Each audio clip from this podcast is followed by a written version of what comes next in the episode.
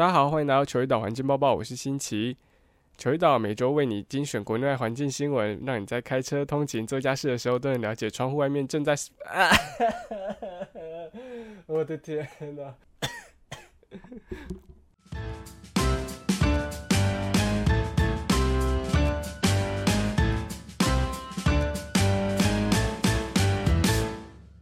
大家好，欢迎来到球一岛环境报报，我是新奇。求岛为你精选国内的环境新闻，让你在开车、通勤、做家事的时候都能了解窗户外面正在发生什么事情。除了环境新闻外，我们也会以生态相关背景的角度带你深入浅出事件背后的秘密。请注意，本节目可能包含些许的干话。如果你也准备好了，那么欢迎来问到 J。好，是不是？大概又是暌违一个月的更新了。你、你、你们应该有发现，就是在前面的开场白有哪里一点点不一样吗？好。先不要让就不要让你们猜了，我直接跟大家讲，我把每周拿掉了，因为我看我更新时间根本就是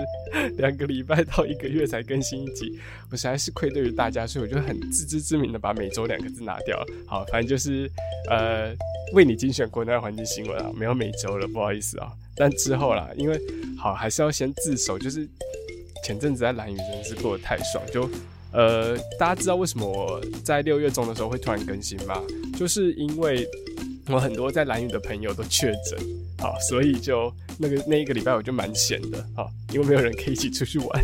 所以我就更新了一集 podcast 送给大家。好，那为什么又突然更新了呢？好，当然有第一个原因是我回台湾了，好，我已经离开天堂了，好，回到台湾就准备要来。面对现实生活，好，然后还有另外一个原因，就是因为我确诊了。不知道大家听我声音有没有觉得好像哪里不太一样哦？因为其实我的症状算是蛮轻微的啦，所以才想说，哎，可以趁就是确诊居家隔离的这一段期间，就是跟大家更新一集 podcast 这样子，然后也顺便交代一下，就是最近的状况跟呃蓝雨的一些故事的分享这样子啊。好，那其实关于我确诊这件事情。说来也是蛮好笑，因为其实就像我刚才提到嘛，其实我在蓝屿的时候就有一群朋友确诊过。那其实我那个时候也算是密切接触者，包含我的呃小帮手店家的老板啊，我跟老板睡同一间，然后老板确诊了，那我一群哈一起出去游泳之前啊，或是吃饭或是喝酒的朋友，就是全部的全部十个里面大概有八个人确诊。所以我那个时候我就觉得说，嗯，我应该是天选之人吧，我不会确诊，因为我已经度过那个零加七，每天快筛阴性之后才能出门的那段日子。我就想说，嗯，应该没有我的事。所以后来我朋友出来之后，我就很很放心的，就也跟他们一起出去，就是吃饭啊，然后一起去玩，一起去玩水、游泳这样子，那也都没事哦，都没有症状哈。后来回台湾之后呢，我也没有马上回台北，我是在台东下车之后哦下船啊，台东下船，但因为我有运机车过去。然后，因为其实台湾天气还不错，所以我就打算就，因为还没有骑机车环岛过，就想说，哎，我走东边下来的，我就从西边绕一圈，走南回回去台北这样。好，所以其实我一从呃从坐船从南屿回到台湾之后，在台东下船，然后在台东先在朋友家待了一夜，好之后呢，我才继续往南骑，然后走南回公路，经过台东、屏东，然后高雄一路骑骑骑。第一天晚上我就呃第一天结束之后我就骑到台中了。好，骑到台中之后呢，我又就是跟一群朋友出去，然后隔天中午的时候，隔天中午的时候才再又风尘仆仆的从台中骑机车骑骑骑骑回台北这样子，沿路也都没有症状或什么，就是哪里不舒服啊，就有喉咙痒、咳嗽或是呃觉得喘不过气什么，就完全无症状那一种。然后我就想说，哎，我在外面龙溜连了这么久，回到板桥家里瓦过阿妈，想说，哎，还是。呃，意思意思的来快筛一下好了，然后就打开我身上最后一个快筛试剂，然后往我鼻孔一插，打出来呢，挤到那个试剂上面之后呢，诶，怎么好像怪怪的？这个是 T 线吗？为什么会有 T 线跑出来？嗯，什么意思？是不是现在是我确诊的意思吗？然后我还不相信，你知道吗？因为想说怎么可能？我是天选之人，这个一定是伪阳性。然后虽然说我，但但是我当下就把我自己关到房间里面去了。我就关到房间里面去，就会想看着那个世界，想说怎么可能？怎么可能？后来 隔天早上，因为我就我就我就不信邪嘛。隔天早上我就再再快筛了一次，就嗯，还是两条线，而且那条线超级红，跟进去讲的红地毯一样红。我说嗯，好了，那我就是确诊了，然后我就开始开始我的隔离日记这样子。总之呢，好，因为也蛮幸运的，就大家听我的声音之后，就有可以发现就是。没有什么太大差别，就可能有点鼻音，但其实鼻音的话，我觉得就是因为我房间两个月没有住人了，所以就是很多灰尘，然后过敏的关系哦。然后就是其实我关在房间里面就是过敏，然后就是有一点点就是喉咙干痒，然后会咳嗽的状况，所以等下可能会呃录音录一录，然后当然我会剪掉啦，但是你可能会听到就是我的声音怎么突然越来越不行，然后。像现在这样子，然后我就会去咳嗽两声，但是我会把它咳嗽的部分剪掉，但你会听到有一个呃哈，然后就诶突然又变正常，好，那就是我就咳嗽，好，好，那这个是今天的这一集，大家可能要注意一点地方哦，先呃，请大家多担待，有点好笑，真的是好。那再来就是刚从南屿回来，我们就先来插播一则就是跟南屿有关的消息好了，在这个七月十二号晚上的时候啊。诶，大家知道在蓝屿的南方海面上面还有一个小蓝屿吗？好，那它也一样，跟南屿一样都是火山岛。好，那形成的时间其实也差不多，只是它的大小就是很小小很多。然后它上面是没有住人的。好，啊，以前呢它是被空军好拿来，或是海军拿来，就是投飞弹，就是练习投飞弹的那个靶场这样子。但后来因为被渔民抗议说，哎，你就是你在那边一直就是呃试射炮弹，那个会影响到我们捕鱼，所以后来现在也没有在在投靶了，然后也没有人住在上面这样子。那七月十二号下午的时候，就有突然发现从蓝屿发现说，哎，什么小蓝屿那边好像有火光，有火光之后就发现哦，原来是火烧岛的部分，哎，直接变成绿岛，好没有啦，哎。大家知道绿岛旧名叫火烧岛吗？好好，他这个这个先不讲哈。总之就是，哎，怎么小蓝屿在失火这样？可是因为你知道它是跟呃蓝屿本本岛是有一段距离的，所以其实消防队不可能开着消防车过去救火。那他们就放着那个小蓝屿在那边烧这样子。据当地的呃耆老说啦，呃小蓝屿虽然没有住人，可是有有那个雅美族人在那边放羊，好，所以就。呃，定期会有人去那边烧草，然后让那个新的草可以长出来，然后让那些羊可以去吃草。大家如果有去过蓝屿的话，你就发现就蓝屿路上真的到处都是羊，他们会有养羊的习惯，然后都是用放羊的方式，所以骑机车的时候一定要小心。OK，回来，好，那就说，哎，呃，蓝小蓝屿岛上可能会有一些原住民在那边，就是会会有烧烧山的呃行为，然后让。隔年的草可以顺利的长出来，这样子，呃，这件事情的确也是真的。可是我觉得比较疑惑的是，因为我看到很多新闻都写说八点半的时候自那个火就自己熄灭了。好，我一开始就想说，哦，有熄掉就好，可是没有诶，就因为我刚从南屿回来，然后我南屿岛上还有很多的朋友，那他们就是晚上十点的时候传照片来给我看，说，哎，还在烧哦，还在烧。我就那发右半边已经快烧完了，就。呃，因为它是从中间有点从中间，然后左右两边扩散烧出去这样子，然后右半边已经快要烧完了，然后我就想说哇怎么办还在烧，然后后来就陆陆续续有一些新闻媒体有报道，那包括公司公司新闻在呃我在隔一天就是今天我录音的录音的日期是七月十三号早上醒来的时候看到公司新闻有报道，然后我就在底下留言说哎。为什么？就是我朋友说那边还在烧，怎么新闻大家都说八点半就自行扑灭？后来也看到其他的朋友就陆陆续续回报说，是烧到半夜还在烧啊，然后甚至还有就是一直到早上才才熄灭，而且看那个他看那个我看那个范围，就是其实左半边也烧了快差不多，几乎整个小蓝屿都烧完了。我就想说哇，完蛋了！为什么完蛋呢？因为其实那边蓝屿有非常多，不管是小蓝屿还是蓝屿或是绿岛，其实。因为我们呃这三个岛啊，它的演化跟台湾的方向不太一样，所以其实我们呃蓝屿这边比较多的是那种就是菲律宾那边才有的呃动植物哦，那包括鸡蝴蝶兰啊，或是像是我们说那个蓝屿罗汉松，然后球背橡皮虫之类的这些没有办法飞的昆虫啊，或是动物，其实。这样子烧过去，真的是要存活几率真的是微乎其微啊，就很担心。我就想说，哎，奇怪，台东县政府或是台东县消防局就真的放小蓝屿在那边烧烧整座岛烧完嘛？我觉得有点看不太懂。而且因为大家一开始看到小蓝屿在烧的时候，还想说是不是火山爆发，因为看起来真的超像，而加上它又是火山岛，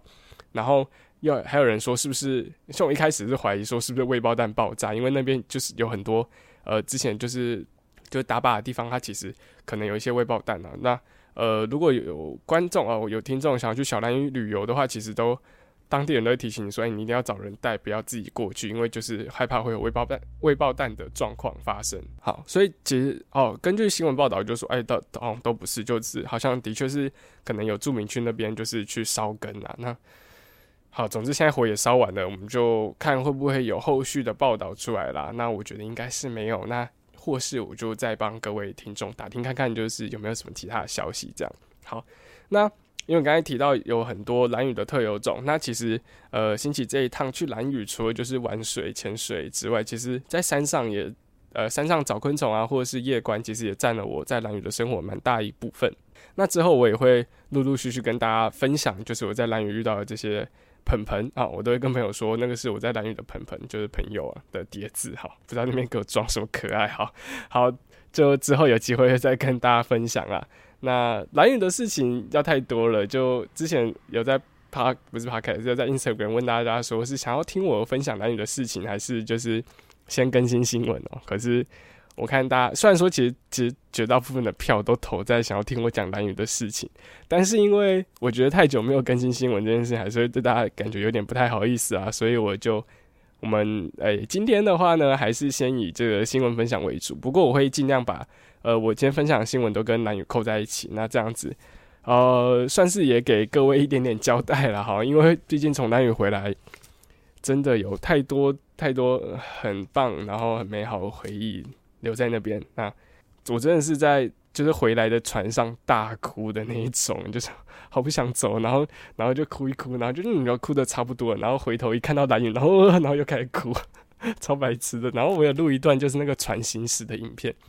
我我当下没有发现到，我后来回去的时候，我看我听我看那个影片，我发现后面有我在啜泣的声音，超级白痴的哈。好，那就。好，那这个蓝影的呃前面的闲聊就到这边了，已经十二分钟了，我们加速。好，那在正式新闻开始之前呢，有两个新闻要跟大各位观众做追踪的报道。那首先是上一集我们讲到的这个台东县政府体育馆整修小雨燕的新闻呢，有一些哎后续的状况跟大家报告一下。好，首先那个时候我们有提到说，呃平呃不是平科野湾一次收了一百多只的小雨燕之后呢，就是其实人力上其实是有点难以应付的。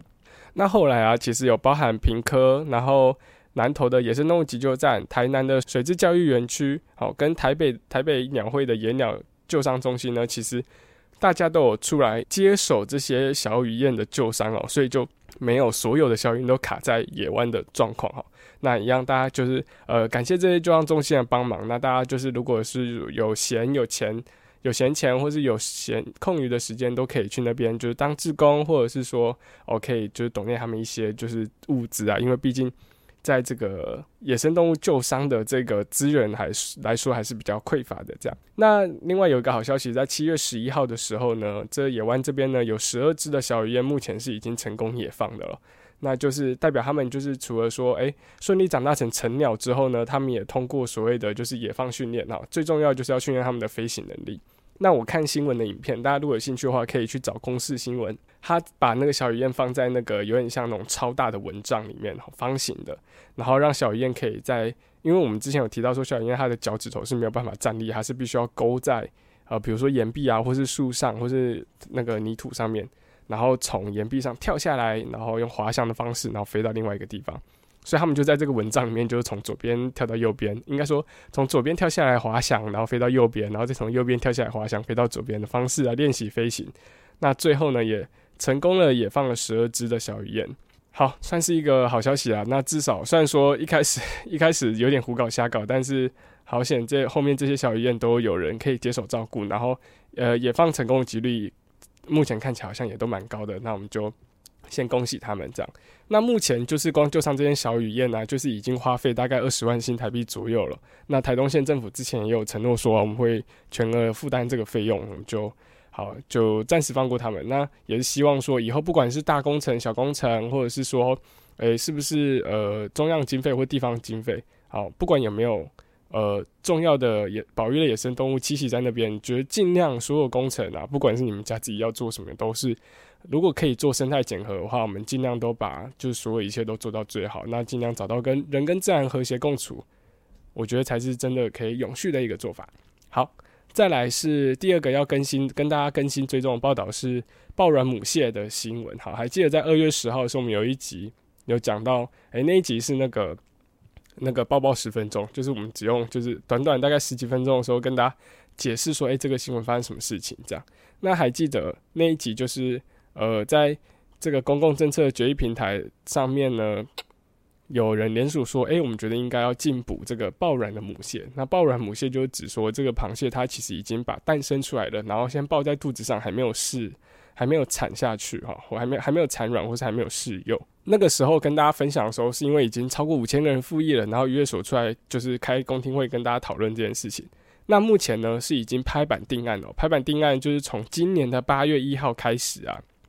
首先他们延长了。”禁捕的期间，好，原本的禁捕期禁捕爆卵母蟹期间是从八月十六号到十一月十五号，好，这样子大概是呃九十十一三个月时间。我现在喜欢在那个麦克风前面这样算数学，好好笑，就就让大家发现我数学很烂这件事情。好，原本是三个月禁捕期间呢，现在会延长到八月一号就开始了，原本是八月十六号。延长到八月一号开始，然后延后到十二月三十一号结束。好，所以就是变成四个月，对不对？八月、九月、十月、十一月、十五个月。好，对不起。好，从从原本的三个月变成五个月的进步啊，加长这个进步的时间。那另外呢，也加严了，就是捕捉大小的标准哦。好，捕捉大小标准，我们其实只看那个壳的宽度，所以不是不加脚，不加脚，只光看那个贝壳的。宽度的话呢，这个锈斑鲟，然后还有红心梭子蟹跟远海梭子蟹这三种螃蟹呢，它的捕捉容许原本是它的壳有八公分就可以捕捉，现在要往上调一公分，变成九公分才可以捕捉。那善永鲟呢，原本六公分就可以捕捉，现在是要呃等它长到七公分，一样是加一公分之后才能捕捉。虽然跟一开始搭的诉求不太一样哈，因为我们是一开始是希望全年进补，不过至少它还有一个就是。好的开始啦 o k 那一样就是，如果你在这禁捕期间你有捕捞，然后你有贩卖的行为的话，其实都是违反约法，违法就是可能会坐牢三年哦，也可以罚就是十五万元的新台币。好，那这边就是请大家注意一下。好，那这边还有第三个要插播的新闻哈，没有错，这绝对是从。补录的哦，所以我刚才说两个，其实是三个。OK，上一次我们的新闻出去之后，就是有有说，就是为什么国家公园它还是被放在内政部里面，而不是放在环境部或是农业部？最主要原因就是因为，呃，国家公园呢，它主要的形态其实，在台湾还包含了私人土地跟原住民的传统领域哦。所以这使得它的管理上跟一般的，比如说呃野生动物资源保护区啊，或者是说什么保安林地之类的管理是有很大的差别哦。根据国家公园管理法第十二条有规定说，国家公园内部的这个资源特性会分成所谓的一般管制区、景观特别区、油气区、史迹保存区跟生态保护区来做管理和资源利用。那其实内政部最主要就是一个管理土地资源的一个单位。那除了管理土地资源啊，其实它里面包含还有就是所谓的基本建设、安全防护跟保安系统等等的建制哦。同时还有营建署、消防单位跟警政单位。所以啊，把这些东西如果要把它整合起来的话，放在内政部里面，还是最有利于就是国家公园署之后去跟各部会之间进行水平沟通最有利的一个状况。那就谢谢这位听众的补充。那偷偷跟大家讲，这位听众是我的学姐，那她现在在这台北市立动物园工作。那如果有听众对于就是所谓这个动物园里面的这个保育员的工作有任何的好奇啊，有什么想要提问的话，其实都可以私讯我。那我们找一天一起来跟这位学姐好好的来。做一个这个访谈的节目，如果大家有兴趣的话，好，就算你们没有兴趣，我也还是要会做，好，不管你们，OK，好，那我们谢谢就是这位听众的补充。好了，那这个就是跟大家就是更新的我们之前报道过的两则新闻的现在的状况。好，那我们就要切切入我们今天的正题喽。好，今天的第一则新闻：澎湖马粪海胆开放采捕至八月底，保育人士下水，一颗也找不到。澎湖的马粪海胆呢，就是在七月一号的时候啊，会开放采捕。那采捕期间呢，有两个月，就是七月一号到八月三十一号这样子。那有规定说，只能采捕可近八公分以上的海胆。那其实有不少的海产店也在，就是七月一号就是立刻开卖了。不过在地的保育团体指出啊，几年下来啊，马粪海胆的数量并没有恢复，价格也节节攀升，认为现在的管制强度仍然还不够。好的，那新闻是这样子。那澎湖的马粪海胆到底发生什么事情呢？我们先从就是认识马粪海胆开始好了。相信大家在听到标题的时候，应该也有一些听众口水已经流下来了吧？因为其实好像还蛮多人喜欢吃海胆的，我发现。那其实马粪海胆啊，算是我们蛮常吃的一种海胆哦。那其实正式的中文名称叫做白鳍三裂海胆，从北到南，然后从东到西都有它的分布。那在蓝屿其实也有马粪海胆哦，而且很可爱。它会，我就是在潜水的时候看到它，它都会用就是海草啊，或者是一些就是沙子、贝壳之类的，把它粘在自己的身上伪伪装好，然后。不要让人类发现，应该不要说人类啊，就是不要让天敌发现它，这样，然后慢慢的吃东西。好，那因为我找到很多马粪海胆的地方，其实是那边的垃圾还蛮多的，所以就是你会看到说，为什么那边有一坨垃圾一直在动？好，后来潜下去之后，你就发现之后，其实是那个马粪海胆，它把比如说什么纸杯啊，然后还有就是宝利达贴纸之类的，反正就是它会把垃圾捡起来，然后粘在自己身上当做伪装吃东西这样子。呃，马粪海胆它是属于雌雄异体的，所以你看到的马粪海胆它可能是一只就是公的或是母的，它不是雌雄同体的生物。但是呢，呃，大家如果有吃过海胆都知道，其实我们不是吃它的壳嘛，然后它其实它本身它也没有肉。好，我们吃海胆是吃它，呃，这个海胆里面的生殖腺，好，里面黄黄的部分，好，有人叫云丹，好，那这个生殖腺呢，就是就是有可能是它的精精巢或是卵巢这样子。那海胆呢？它的主要的食物呢，就是刚刚有提到，它是吃海藻的。它会在呃珊瑚礁上面移动，然后看到海藻，就会用它的小嘴巴这样这个这个这个把它吃掉。那同时呢，这个马粪海胆它对整个生态的贡献啊，应该不止马粪海胆，应该说海胆这个生物对生态整个贡献也是蛮大的。哦。怎么说呢？好，第一就是我刚才提到说它会吃海草嘛，或是海藻。那其实它在吃海藻的时候呢，相对于珊瑚来讲，就是。它把海藻吃掉了，那珊瑚就有更多的空间可以生长，所以它对整个珊瑚珊瑚礁的这个空生态系来讲，它是健康的，因为它可以提供更多这个珊瑚礁附着的空间。那第二个，还记得我们在上一次的读书会有提到说，有一种侵蚀作用叫做生物侵蚀嘛？海胆它会去挖珊瑚礁好的石头，然后挖出一个洞之后，把自己躲进去。那其实它在挖这个洞之后，躲进去之后，它的体型会成长嘛，所以它就势必要再挖新的洞。然后到最后，你就会看到海边的有一些珊瑚礁，怎么好像就是到处都有小小的洞，然后在里面像迷宫一样钻来钻去的。那个其实就都是海胆挖出来的。哦。那其实这个海胆的挖出来的这些洞啊，因为它会移动嘛，它不是挖好之后就都住在那边了。它会移动，那它就是间接的使这个生态系变成一个多孔系的环境哦。那多孔系的环境其实就可以吸引很多的小鱼或是小虾，或甚至比较呃小型的动物可以来这边躲避天敌或是觅食，那让这整个珊瑚礁生态就是生态系就是可以越来越健康。好，那这个是诶我们对海胆的一些介绍。好。那拉回来讲这个澎湖的马粪海胆，其实有学者研究发现啊，就是推估在以前五十年前的，也没有真的很久，就大概五十年前那样。五十年前的澎湖海域哦，其实至少存在着两亿颗以上的海胆。那是什么样的原因？到现在一开放让民众采捕海胆之后，研究人员下水一颗都找不到，中间到底发生什么事情？我们就一一的来看哈。那首先是其实。呃，像我刚才提到，就是有很多饕客啊，那甚至我相信很多听众也都觉得说，诶，海胆是一个很棒的美食，然后也很喜欢吃海胆。那其实我在去蓝屿之前，一直都是没有吃过海胆的状况哦。可是我会觉得说，诶，好像都来蓝屿了，然后当我今天没有尝试过一件事情的时候，好像就没有资格说我喜欢不喜欢，或是去阻止别人这样做。好，所以就刚好那个时候民宿的民宿的老板娘是当地人，她有去。去下海去捡海胆这样子，然后就啊想说哦，那就都捡上来就吃吃看这样子，然后就在蓝屿吃了我人生第一口海胆，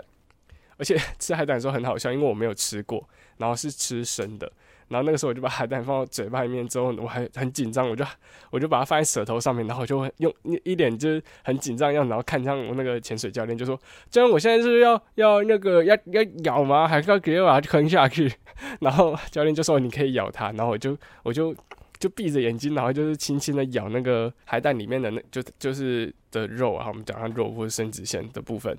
然后第一口咬下去之后，感觉好像就是有。大海的味道在我的嘴巴里面爆开来，但是是甜的。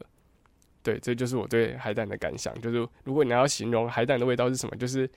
海水的味道，可是是甜的，就这样。然后我就就是咬一咬着，嗯，然后我就还记得，就是呃，如果听众有从以前开始听的话，其实你可以知道说，其实我是一个很害怕鲜味跟腥味的人哦。就是其实这个海胆味道对我来说就太新鲜，就是真的就是海水味道，然后甜的。然后就就嗯，然后我就开始把它吞下去，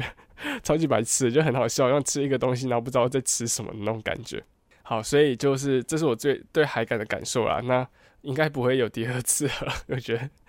这种事情体验过一次就好。好，那。总之，有些人喜欢啊，就会有些人不喜欢哈。那我就是属于不喜欢那个，但是诶，很可惜的，喜欢的人还是占大多数哦。所以其实每年到了这个麻烦海胆可以采捕的季节的时候呢，就有大批的饕客从台湾特别跑到澎湖去吃海胆哦。那这个虽然说就是一年的十二个月里面只有两个月可以捕捉海胆，可是呢，通常啊，在前三天的时候，基本上海里面海胆就会被捡光光了。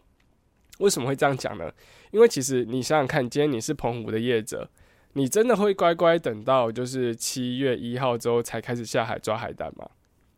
好，当然啦，你在七月一号以前抓会发生什么事情？会被罚十五万，就跟我们前面讲到的就是渔业法一样，如果你抓了太小只的螃蟹或是卖爆卵母蟹一样，你可以被判三年，或是你会被罚十五万。那既然这样子的话，要怎么办？如果我不先抓，其他人就会把它抓走啊，因为这个麻烦海胆它就是共有财啊，就是。他在那边，只要有人看到，你就都可以把它捡回家，捡回家那个就是你的了。好，那怎么办呢？好，所以呢，其实澎湖很多业者有点，你要说他小聪明啊，但你就觉得，就是其实讲难听点是蛮恶劣，就是他会先在禁渔期间啊，就是不能抓的时候，先去把这些麻烦海胆全部都捡起来，不要不要带上岸，然后就先养起来。好，先藏起来。好，不要不要把它拉上船啊！你在先，比如说你找一个潮池啊，把它堆起来，或者是你带到你家附近的就弄你家后面的海滩这样子，先把它全养在一个地方，然后等到七月一号啊，比如说你从六月十五号开始，每天一看到散步的时候就看到就捡一两颗一两颗捡捡捡捡捡，然后等到七月一号说哎可以开始采捕的时候，你就整桶这样归趟给溜起来，好，你就得到一整篮的海胆了哈。其实很多在澎湖的渔民是这样做的。不是说所有人都这样，但是很多人都是会就是在 开始开放之前就先剪好，先剪好，然后一可以开放就一次全部就捞上。所以为什么那个研究员会说，哇，这个才开采捕开放采捕第一天、第二天就一下水什么都看不到，就是因为其实很早就被人家捡走了。好，再就是我们刚才有提到说，就是麻烦海胆只能捕捉八公分以上的嘛，对不对？好，那当然你要把它拿到市场上去卖的，一定都是大于八公分，因为会有人在就是市场去做稽查，好，就跟螃蟹一样，他们会有一种专用的尺，然后把它对在那个马胆呃海胆海胆上面，然后看说，哎，有超过八公分就可以卖，这样，那小于八公分一样，就是会有相对应的法则。好，可是你觉得大家真的会这么乖，都只捡八公分以上的海胆吗？你知道海胆现在在澎湖多少钱吗？带壳的哦，带壳的每公斤可以卖到两千块，就等于你从一颗带壳的海胆里面大概就是五六条，就是生殖线这样子，你卖给游客就一颗可以卖两三百块钱。所以，如果是你说你今天是渔民，然后你是这种短视的渔民啊，我不是说所有的渔民都短视啊，我就想假设你是那个短视的渔民呐，假设你是那个短视渔民，你会放过一个这么好赚钱的机会吗？好，有些人可能就不会。好，那他会怎么做呢？他会捡到海胆的时候呢，就发现，哎，看它小于八公分，怎么办？他就当场在那边把那个壳敲掉，然后把生殖线挖出来，然后装到盒子里面，然后用盒子里面就是一整个像便当盒那样，但是是塑胶的，哈，里面全部就都是海胆的那个云丹呐，就是生殖线的部分，然后就一盒一盒卖，就不卖壳了，我就只卖那个生殖线。稽查人员没有办法只透过那个生殖线的大小去判断说这颗海胆。多大颗？就是有没有超过八公分啊？因为有些海胆的肉就是比较肥，有些海胆肉就是比较瘦，所以在这一种就是赶尽杀绝的模式下，基本上澎湖的海胆真的是每年其实就是诶，海胆就是被呼吁禁捕，或者是说数量一直锐减，这件事情真的已经不是新闻，那每年每年都会发生。从二零一一年最早开始有海胆的禁渔期，其实是在二零零七年的时候开始的。那那个时候规定是从呃五月十六号到八月三十一号才可以采捕，那个时候大概就有三个半月到四个月的时间了。好，其实有看到有些版本不太一样，好，有些是说从六月一号开始到九月这样。好，总共那个时候有四个月。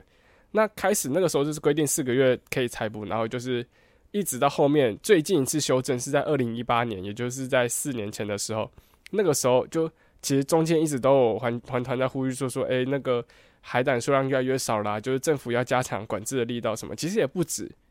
不止环团在呼吁，其实新闻有去采访非常多的就是当地的民众，包括渔民啊，或是当地居民，其实他们都说现在海胆越来越难捡了，你可能要走两三个小时，然后只能捡到就是不到二十颗这样子。所以在二零一八年的时候呢，就是海胆的禁渔期就延长了哈，从原本的五月到八月底啊，就是有这种三个半月到四个月时间可以采捕，一直到二零一八年的时候，那个时候就规定只有七月一号到八月三十一号这两年的时间可以采捕，那就跟现在一样嘛，对，就是大概两年的时候可以去做采捕。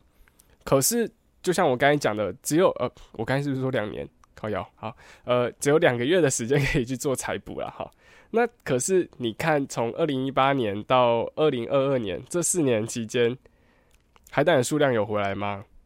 其实没有，而且你看价格是越来越高，越来越高。那大家都有学过国中的这个公民都有简单的经济学吧？市场上就是供需去调整这个商品的价格嘛。当这个需求高于供给的时候呢，价格就会上升啊；需求低于供给的时候，价格就会向下降。那既然每年啊，澎湖的这个海胆的价格都一直在上升，一直在上升，就代表什么事情？代表就是数量不够啊，市场上产地捕捉到的这个海胆数量没有办法满足市场，才会价格一直在上涨嘛，对不对？我刚刚有讲到，就是带壳的海胆一公斤现在卖到两千块钱。那我查到一个资料是在二零一三年的时候，那个时候啊，就是已经剥好的海胆肉哦，剥好的那个时候的一公斤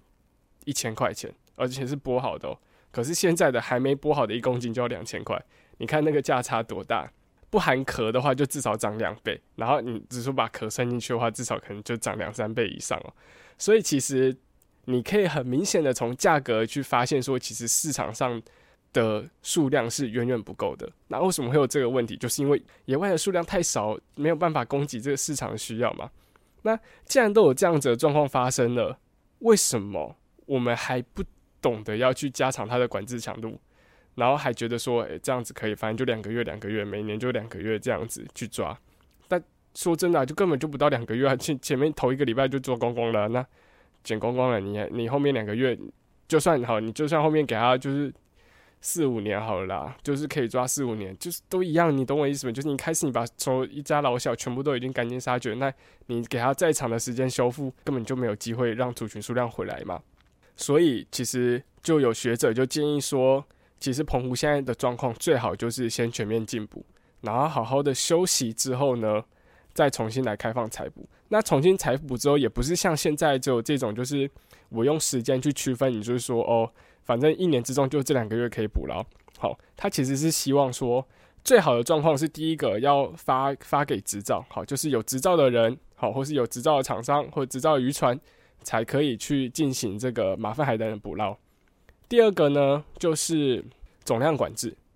好，总量管制就是说，好，今天大家都可以捕，可是你去捕，你就要回报，就说你捕了多少。然后等到今年已经捕到这个量之后呢，就不能再捕了，剩下的全部就要让它去养育下一代。好，这是第二个方法。第三就是划设禁捕区。好，还记得我们之前有讲过，其实海洋富裕最简单的一个做法是什么？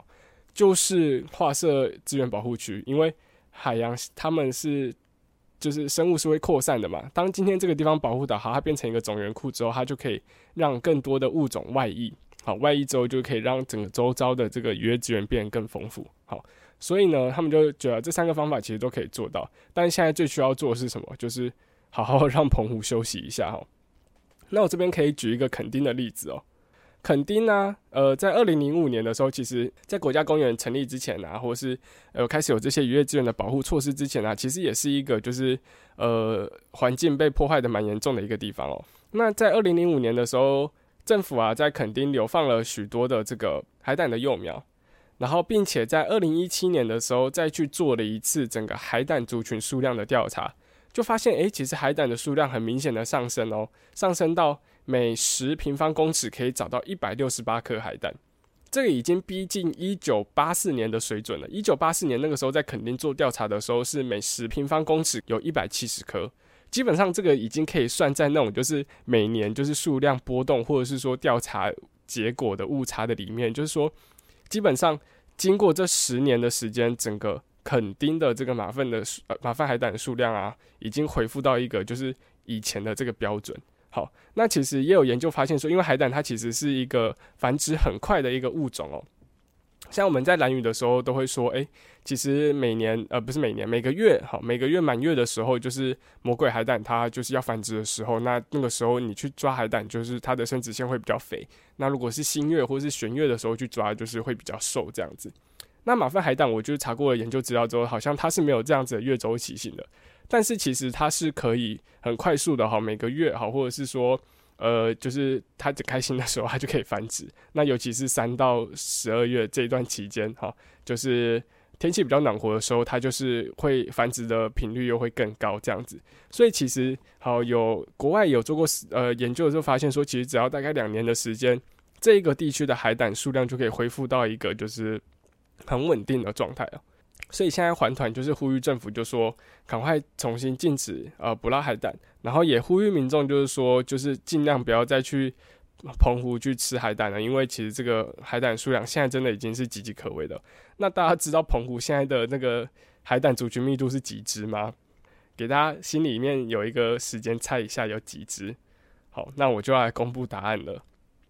其实经过调查，在二零二零年的时候调查，澎湖的海胆密度是。每十平方公里只有零点零六只，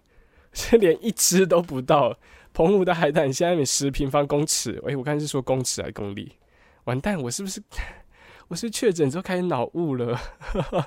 好，我等下重新说一次。总之就是，刚刚肯定是每十平方公尺有一百七十几只嘛，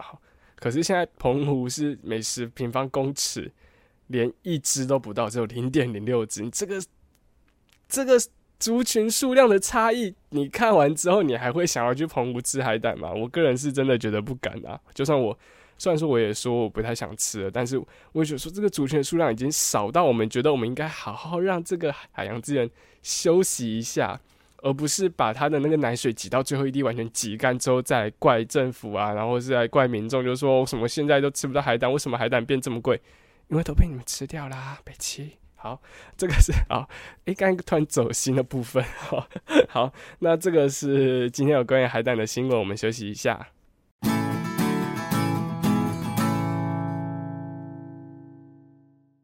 好的，今天的第二则新闻应该也是最后一则了，没有时间讲国际新闻，国际新闻另外录录一集给大家了哈。最近有想要调整一下节目的形态，觉得好像一集录太长，大家应该也听不完，好，那就。台东县文化厂顺利完成试车，优先解决离岛堆置的困境哦。好，这个是在台东啊。废话，好，今天我们一个西边，一个东边。OK，台东县政府积极推动绿色绿色。台东县政府积极推动垃圾自主处理，焚化厂重新启用，并自二月起进行系统同步运作测试，简称试车。哦，车试车的车不是车子的车，是。车子的车旁边加一个人字旁，哎，有差吗？好，效能提升工程已顺利在五月完成契约规定的功能测试。台东县环保局保表，台东我是不是该睡觉了？台东县环保局表示，农历年后进行试车期间，已处理台东卑南太马里达人金峰东河蓝屿成功池上及关山等乡镇市垃圾约八千四百二十公吨。未来进入试营运后，可协助处理台东县各乡市。各乡镇市掩埋场区饱和的问题是台东垃圾处理的重要里程碑。好，在这边呢，我们先给台东掌声鼓励鼓励，好不好？谢谢。好，为什么呢？好，首先我还是要先说，各县市可以处理自己的垃圾，真的都是一件非常值得鼓励的事情。还记得很久很久很久以前，柯文哲有一句名言叫做“垃圾不分蓝绿蓝绿”嘛，好，那个其实不是在讲政治人物，其实他最早最早是在讲各县市之间垃圾处理的问题。为什么呢？那个时候也是我忘记，反正就是，总之就是有两个县市的这个垃圾在吵说，就是可不可以帮忙代烧，要运到哪里去处理这样子。那个时候就有媒体去问柯文哲的意见，这样，然后柯文哲就脱口说出“垃圾不分蓝绿”，而是应该要由中央统一去协调，说，呃，哪边有焚化厂，然后它的量能还足够，就协助去做去化处理，这样子哈。最早最早是这样子，真的不是在讲什么政治垃圾不分男女这样。回来讲到我们这个台东县垃圾处理的问题。既然要讲这个新闻，我们先就从整个故事的主角台东县乐色焚化厂开始好了。刚刚有提到重新启用四个字嘛，对不对？为什么叫做重新启用呢？其实啊，呃，台东县焚化厂最早最早在一九九八年的时候就已经决定要新建了，而且在二零零二年动工，在二零零五年的时候就已经完工，所以大家可以算一下，二零零五年跟现在二零二二年，现在已经中已经差几年？差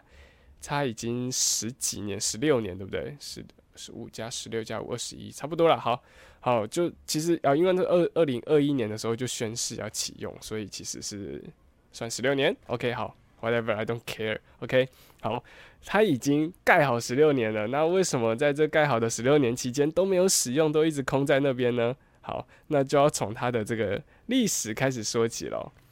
最早啊。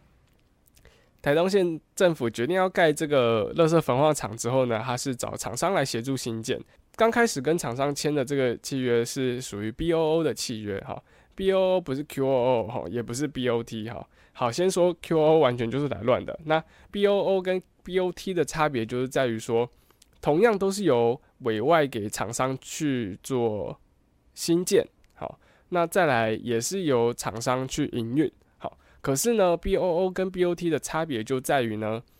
，B O T 的这个厂商营运了这一个场馆一段时间之后呢，要把这一个场馆的经营权跟所有权交还给政府。好，这是所谓的 B O T。那 B O O 呢，跟 B O T 的差别就是在一样是民间新建啊，民间厂商新建，然后民间厂商营运，然后最后这个 O 是 Own O W N 拥有的意思，意思是说就是新建这一个。场馆的厂商可以拥有这一个场馆，就最后这个好，假设这个焚化厂啊，因为它是 B O O 的，所以它最后就会变成这个厂商的财产。好，最早是这样子新建的。OK，那它里面的规模是如何呢？它里面有两座可以一天处理一百五十吨的这个焚化炉。好，就是台东县焚化炉里面其实有两个炉芯啊，每一个炉芯一天可以处理一百五十公吨的垃圾。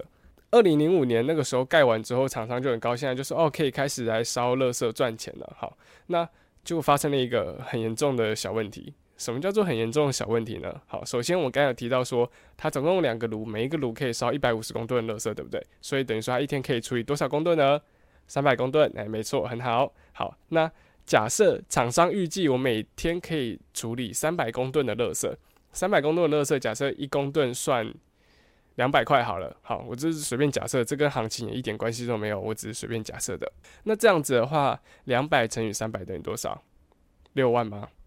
三二六，然后再加四个零，对，好，六万。好，这样子厂商一天就可以赚六万块钱。好，这是厂商一开始的预想。好，一天可以赚六万块，然后我可能做多久我就可以回本，这样子好，所以才要一开始才有人愿意要投资这个焚化炉嘛，对不对？但是这个麻烦的小问题出现了，好。问题是什么呢？就是台东县在二零零五年的时候，一天只产生了一百八十公吨的垃圾，就是台东县根本就没有那么多垃圾可以烧嘛，没有这么多垃圾可以烧就算了。那个时候政府还推行了一个资源回收政策，这个政策推下推下去之后不得了了，发生什么事情？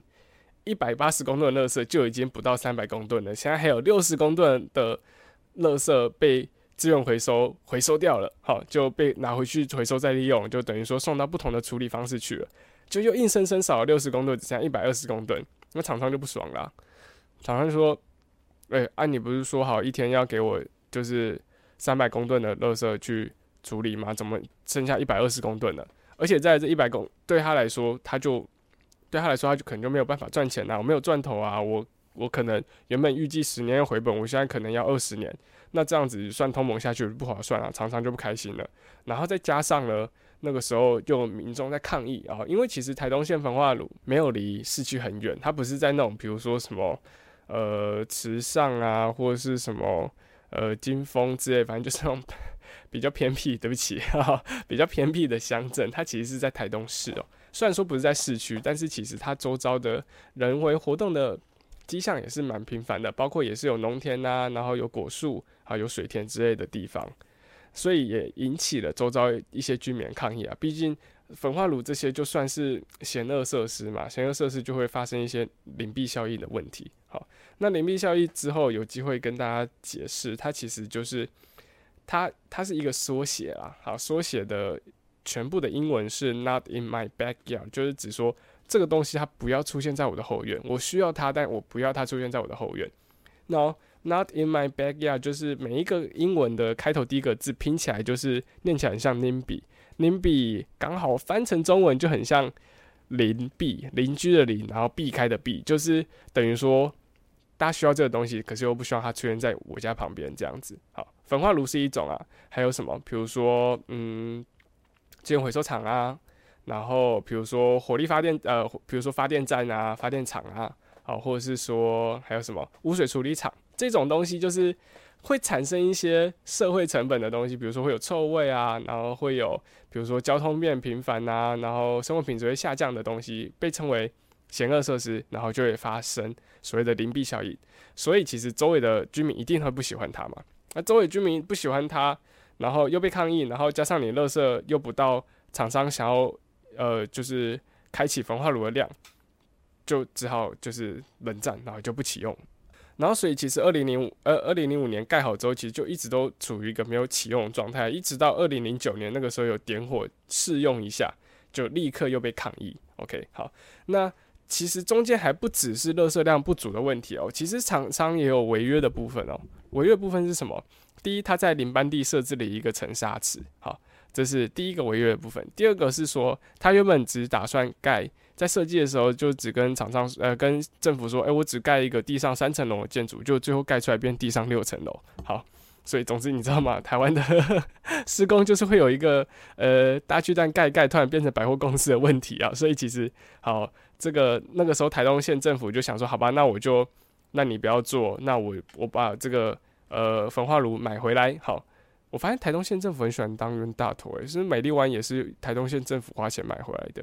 好了，扯远了。好，这个总之呢，那个时候原本议会想要，就是台东县政府想要用十七亿，诶，那十七亿把这个乐色焚化厂买买回来变成台东县政府所有，可是厂商开口要二十九点六亿，然后最后经过法院仲裁之后，是台东县政府支付十九点六亿把这个乐色焚化厂买回来。然后买回来之后，二零一一年买回来之后就没有再用过了，就一直放，一直放，一直放，放到二零二一年。那为什么二零二一年的时候又突然说要启用了？其实最主要就是因为在二零二一年的时候，高雄市啊宣布不再代烧外县市的垃圾，好，所以就大家就知道说，哦，原来其实这段时间台东县的垃圾一直都是送到呃高雄去做处理的，台东县政府没有办法，就只能说好吧，那我们就来提早把我们的这个。自己县内的焚化炉开启，好，所以在去年年底的时候就开始准备要把它重新启动了，那就开始进行维修啊、保养，然后测试之类的。那在这个测试的期间呢，台东县政府做了一件事情，就是他优先的先把蓝屿跟绿岛的垃圾先运回到台湾处理。还记得我刚才说他们要呃测试的时候是什么时候吗？是呃年底的时候嘛？那实际上开始运作的时候是大概是二月的时候开始点火，然后开始去做运转。那那个时候呢，他们就赶紧的把这个绿岛还有蓝屿的这些离岛的垃圾去运回来，运回来台湾本岛去做去化。为什么呢？因为现在好，就是此时此刻，right now，很主席就是我们绿岛蓝屿的旅游旺季。那旅游旺季除了说带来大量观光客，带来大量人潮，带来大量钱潮之外呢，还带来大量什么？还带来大量的垃圾。好，所以呢。赶在旅游旺季之前呢，赶快把这些离岛垃圾清运出来，在六月七号顺利的试车成功之这一段期间，从二月到六月这段时间呢，其实已经顺利从蓝宇清运走了八百公吨跟绿岛七百公吨垃圾，回到台湾去做去化的处理。看起来好像没有很多，对不对？但其实这个数字对绿岛蓝宇来讲是非常可观的哦，因为你看蓝宇，其实在二零二零年的时候统计。每天至少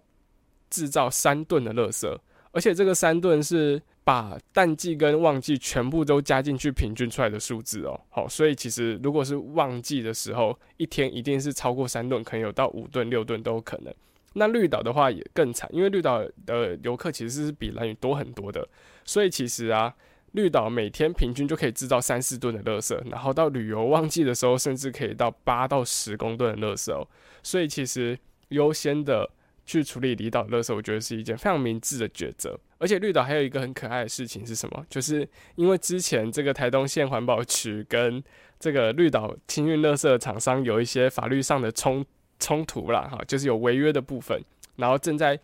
打官司中，所以其实 很好笑，有五百公吨的垃圾是证物，所以它不能被带离开绿岛，它就现在就被丢在绿岛那个垃圾垃圾那个掩埋场里面，然后所以大家就很担心说会不会旅游旺季一来，垃圾场就爆掉，那也是好险，因为这个呃台中县垃圾防化厂顺利开始运行之后，就是很成功的把呃一部分垃圾从绿岛就是一直带走这样子。所以暂时是没有就是绿岛垃圾爆量的危机啦。虽然说现在就是已经有固定在清运离岛的垃圾，但是还是希望各位如果有到离岛去旅游的话，第一尽量减少垃圾的制造。那比如说你就是可以自备自己的环保杯啊，或者是说，诶，如果你有生产垃圾量不是很多的话，其实你都可以自己把它再背回来台湾本岛再做丢弃哦。刚才讲到环保杯，那我们现在提一下，就是在七月一号开始啊，其实。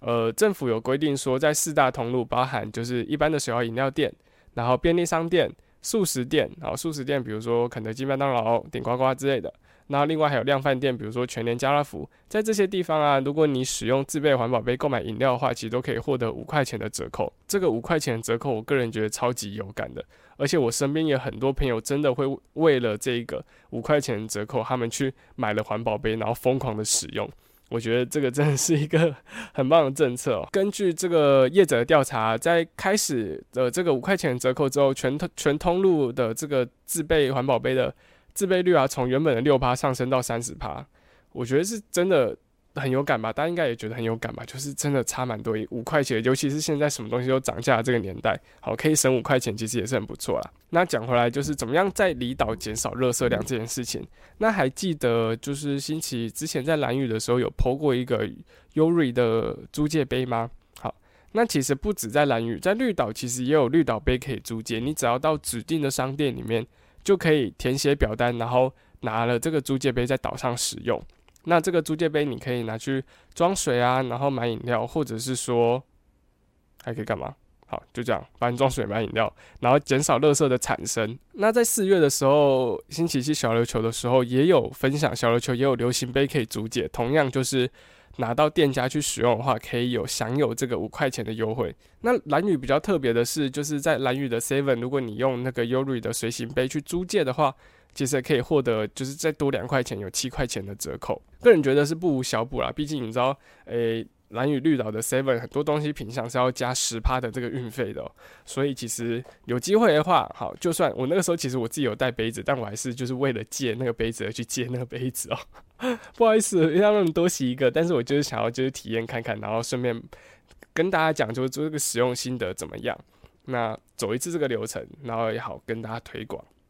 那比较有趣的是，在蓝屿负责这个 Uri 杯推广的团体叫做卡西布万。那他是在蓝屿呃从事环境教育的一个在地组织。那之后我应该也会跟他们有一个就是访谈的节目，把这个组织介绍做的事情，然后还有理念介绍给大家。那大家就敬请期待这样子。好，那这个台东县焚化焚化厂。